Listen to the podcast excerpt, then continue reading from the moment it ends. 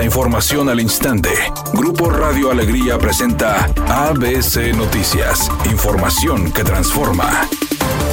¿Qué tal? Muy buenas tardes. Esta es la información.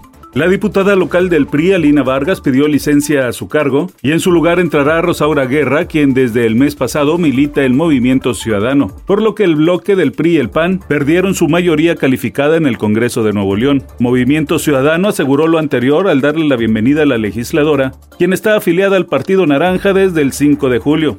Alina Vargas envió su solicitud de licencia el 18 de agosto al presidente del Congreso, el panista Mauro Guerra, donde le expone que solicita licencia a su cargo por razones personales, que requieren su atención inmediata y completa dedicación.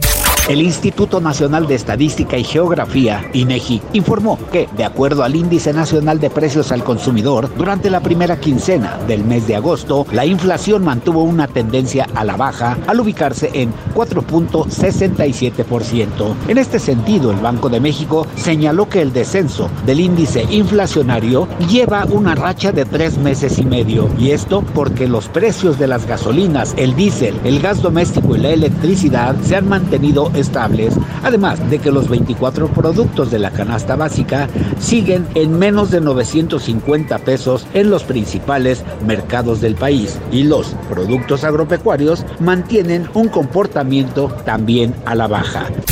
ABC Deportes informa. Logra Mexicana boleto a los Juegos Olímpicos. La tapatía Laura Galván logró su pase a los Juegos Olímpicos de París 2024 luego de clasificarse ayer a la final de los 5000 metros del Mundial de Atletismo. Galván se convirtió en la décimo novena atleta azteca que tiene su lugar asegurado en la máxima justa del orbe.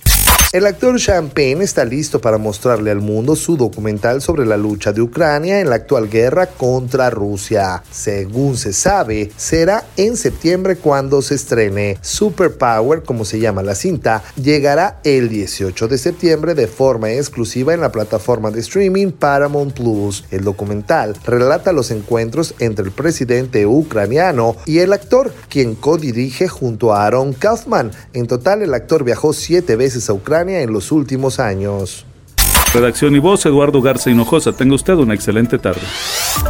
ABC Noticias, información que transforma.